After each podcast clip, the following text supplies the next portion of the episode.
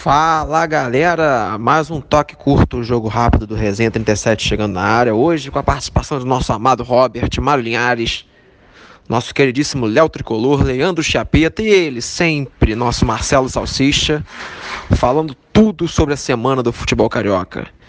Mete Brasa, vamos começar com você, Léo. Fala um pouquinho do Flusão que não tá bem.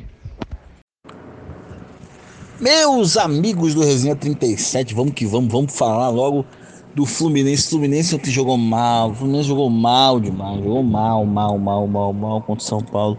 Fez um primeiro tempo muito bom. E eu até achei que o Fluminense fosse ganhar o jogo. Quando fez aquele gol lá, o Elton Silva fez o gol, terminou 1x0. Eu pensei, vai dar a lógica e o Fluminense mais uma vez vai ganhar do São Paulo no Morumbi. Não foi o que aconteceu. O Fluminense jogou muito mal no segundo tempo. São Paulo foi muito bem, as substituições do Diniz surtiram efeito. E eu não, não, não sei se o trabalho do Odair tá a tal ponto de começar a questionar se deve cair ou não. O que me incomoda é o estilo de jogo. É a forma como o time se comporta muitas vezes. Eu gostaria de ver um futebol mais ousado, mais para frente. Mas entendo que o elenco do Fluminense ainda não permite essas coisas, né? E vendo-se é, o elenco com a abolição atual, tá de bom tamanho tá de bom tamanho. É torcer para que o time continue tendo esse, tendo esse fôlego, né? Vamos ter o jogo contra o Flamengo, um jogo dificílimo, mas tudo pode acontecer, né? Tudo pode acontecer. Evanilson. Evanilson foi vendido para o Porto. Ele que não pertence ao Fluminense, pertence ao grupo de empresários, porém o clube vai permanecer com 30% na sua na negociação. mole danado dado pela gestão Pedro Abade pior presidente da história do Fluminense, uma das figuras mais é, insossas, ineptas, incompetentes. Eu não posso dizer que ele é desonesto, porque eu acredito que ele não seja, mas é uma incompetência assim sem tamanho. Mas Ivanilson foi vendido, foi vendido mal, mais uma vez, mais uma vez o Fluminense vende mal seus jogadores. E eu espero que surjam novos, né? Vamos ver o que o, o Bário Bittencourt faz com esse dinheiro. Eu espero que ele continue sendo usado para pagamento de dívidas, para pagamento de salários, mas eu entendo que o clube pode sim precisar de uma reposição boa é, altura, né? Não sei se com o Caio Paulista, Felipe Cardoso, não acredito que isso vai acontecer, né? Porque são jogadores tecnicamente muito ruins, mas vamos ver, vamos ver, porque não dá para ficar só com o Fredão com a 9 não, até pelas questões físicas e de idade. É importante ter mais uma ali nos cascos para jogar junto com ele. Espero que venha logo e de preferência da base. Valeu? É isso aí. Resenha 37, tamo junto. Essa boa campanha do Vasco nesse Campeonato Brasileiro, nesse início, quarto colocado, o time jogando bem, empolgando a torcida, o Ramon encantando, mas também tem outros dois personagens que já fizeram parte da história junto com Ramon, do clube ganhando títulos importantes, que é o Lopes, velho conhecido, experientíssimo, vitorioso no futebol, conhecedor como poucos, que sabe montar time, provavelmente a mão dele tenha sido muito importante para a montagem desse time. E também conta com o Carlos Germano, que é um cara que já passou pelo clube como preparador de goleiros e agora está de volta e eu acho que essa trinca também passa muita confiança para os jogadores e ter um espelho desse, né, quando você está treinando, quando você está jogando, te passa mais confiança aí. E esse trabalho do Ramon, né, que é ele que comanda, passa por essa confiança, por esses alicerces, né? O Lopes como coordenador e o Carlos Germano no dia a dia ali, sem dúvida alguma, é muito importante para manter e para ter, para conquistar um DNA vencedor de qualquer time. No Vasco não está sendo diferente. Os resultados e o desempenho do time está mostrando isso. Ações rubro-negras que, para o desespero dos nossos queridos rivais, o Flamengo está voltando. Não naquele nível inacreditável que vimos em 2019 ainda, mas está caminhando a passos largos para repetir o excelente futebol que o elenco, inclusive melhorado em relação ao ano passado, pode oferecer. Foram três jogos muito bons, cada um na sua, cada um com sua peculiaridade. com alguma dificuldade ali contra o Fortaleza, em mexidas equivocadas, que é o maior defeito do Domenech, substituições. Mas, de uma forma ou de outra, ele está conseguindo impor o jogo dele, o estilo de jogo. O time está correspondendo. O famoso gol contra o Bahia ali do Everton Ribeiro foi um gol clássico do que ele pretende impor ao Flamengo. E o desempenho no clássico foi fenomenal. Excelente mesmo. O Flamengo engoliu o Fluminense, poderia ter feito muito mais gols.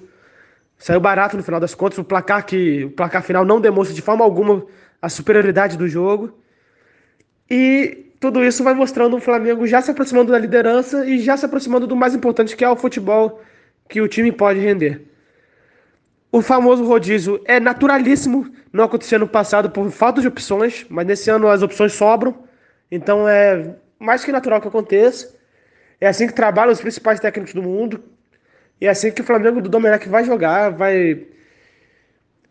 Não só o desempenho técnico, mas essa, essa troca constante de jogadores. Quando você tem um elenco com três opções por posição, muitas vezes acontece, é isso que vai. que se, que se espera. E é isso, o Flamengo está retornando ao melhor do melhor cenário que se espera dele. Na hora certa da, da temporada, prestes a jogar Libertadores, daqui a pouco também vai rolar o mata-mata da Copa do Brasil, o brasileiro vai engrossar. Enfim, estamos no caminho certo.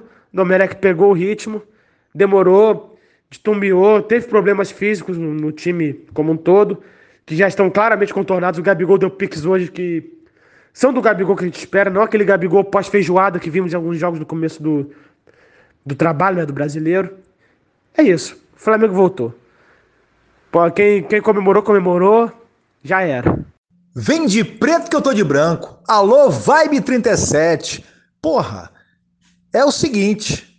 Tá todo mundo falando para trás mente de ontem, de hoje e de sempre. Tem até o pai herói. Agora, o que é engraçado é o seguinte. Quando o Léo, querido de Oliveira Brito, vem com Lamúria falando de Flu e São Paulo, ele se esquece que já venderam o garoto lá que tá metendo gol. E aí, toque curto, jogo rápido.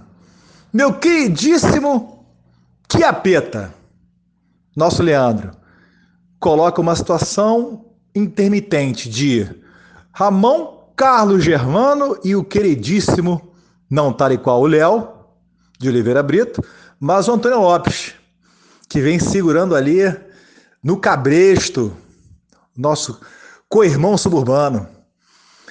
A pauta me chega e eu tenho que falar do Honda.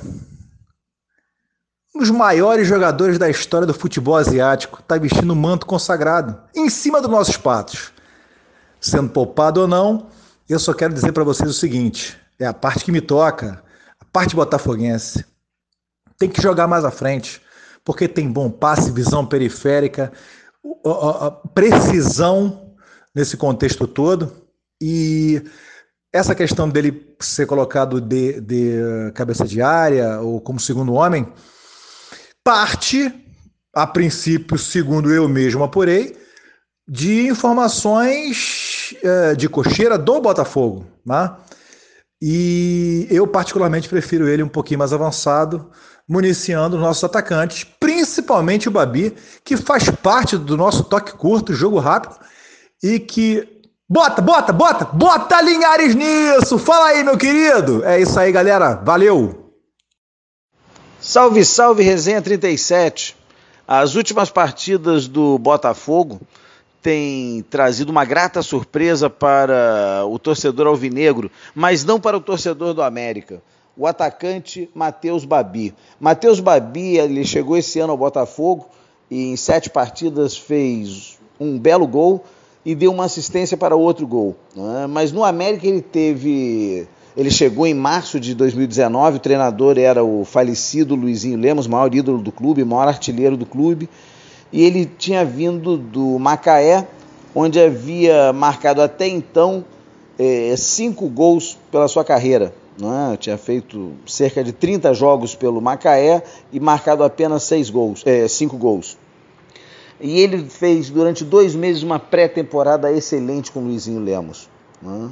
E Luizinho Lemos veio a falecer, teve um infarto na estreia do América na, no campeonato da Série B naquele ano, contra o Nova Cidade.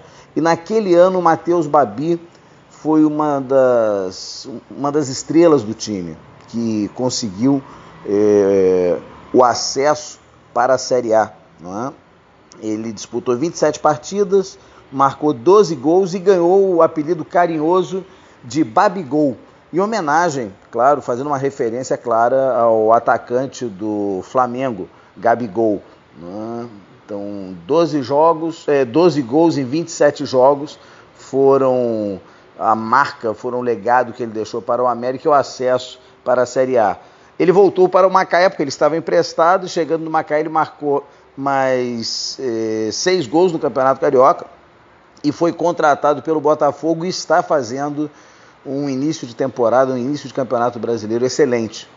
Né? Eu conheço o Matheus, o Matheus é um rapaz do bem, é super dedicado e ele teve como professor um dos maiores artilheiros da história do futebol mundial, Luizinho Lemos, que marcou quase 800 gols na carreira, e olha que ele começou tarde, começou com cerca de 23 para 24 anos, e mesmo assim é, marcou 796 gols. Não é?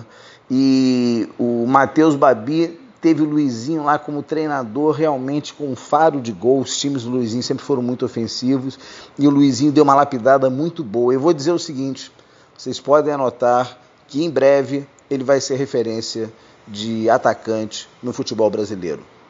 Tocando rápido, eu sou Mário Linhares. Boa, Linhares. Tocou curto, jogou rápido, do jeito que a gente gosta. É isso, meu querido ouvinte. Mais um toque curto do Resenha 37 vai ficando por aí. Não esqueça das nossas redes sociais. Um grande abraço e até semana que vem.